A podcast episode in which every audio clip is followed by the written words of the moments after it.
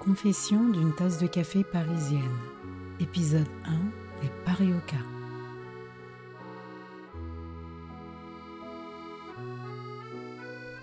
Mes amis les tasses de thé se moquent tout le temps de moi parce que je raconte mes histoires comme si j'avais personnellement visité tous ces pays. Mais je peux vous assurer qu'il n'est pas toujours nécessaire de prendre l'avion ou de changer de continent pour voyager et s'évader. Je l'ai compris pour la première fois un après-midi de mai où j'ai vu débarquer les Parioca une contraction de Parisiens et de Carioca, les habitants de Rio de Janeiro. En très peu de temps, ils ont retourné notre petite terrasse pour l'inonder de joie, de rire et de bonne humeur. Les Parioca vivent entre Paris et Rio, passent du portugais au français régulièrement, adorent faire des blagues et se moquer de tout le monde plus ou moins gentiment. Dali est ma préférée parce qu'elle commande toujours un café et me place aux meilleures loges pour apprécier de près cette bagunça, ce joyeux bordel. Je me sens privilégié, d'autant plus que le groupe passe très rapidement à la Caipirosca. Et oui, le Parioca a sa propre boisson. Lui aussi a revisité la caipirinha et remplacé la cachaça par de la vodka qu'il siffle avec de la maracuja ou de la fraise à Rio et du citron à Paris. Alan est le plus beau, le plus fou et le plus drôle d'entre eux. Il a la connerie facile et le don de convertir même les plus récalcitrants. Bruno le plus élégant, c'est toujours un plaisir de le voir arriver et descendre la rue qui mène à notre établissement. Croyez-le ou non, sa démarche est complètement naturelle. Il défile aussi sur la plage d'après ses amis. Raphaël, quant à lui, est le plus absent. Il manque souvent les rendez-vous.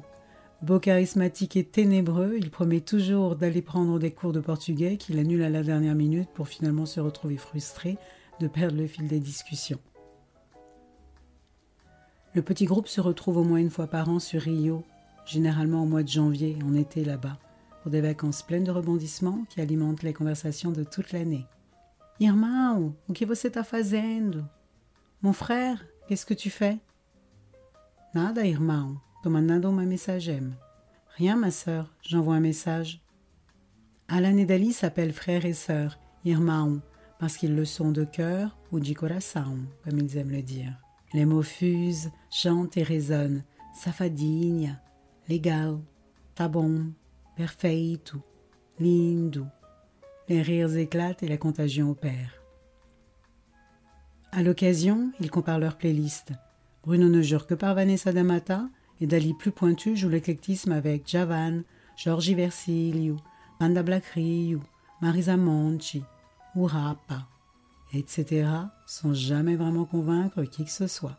Parfois, lorsque nous sommes seuls, elle met un air de bossa nova qui me transporte sur cette plage d'Ipanema dont il parle tant.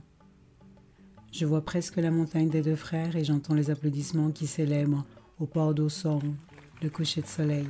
Un vendeur ambulant propose de l'eau fraîche à gorge déployée. Agua, agua, agua rade. Les vagues se déroulent sur le sable, refroidi par cette fin de journée, pour échouer sur les pieds de Bruno qui s'offre un dernier bain. J'entends le cliquetis des glaçons et les pailles tournoyer dans les verres multicolores vert kiwi, jaune maracuja, rouge pastèque, relevé de cachaça ou de vodka.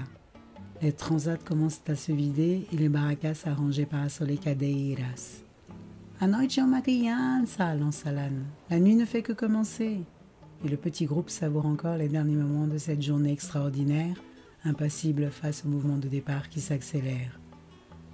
Oh non, non, je viens d'être arraché à mes rêveries par la serveuse qui débarrasse la table un peu trop encombré, je l'avoue. Et ça se termine toujours comme ça. J'ai hâte qu'ils reviennent pour m'immerger encore dans leur bulle et apprendre de nouveaux mots, en même temps que Raphaël,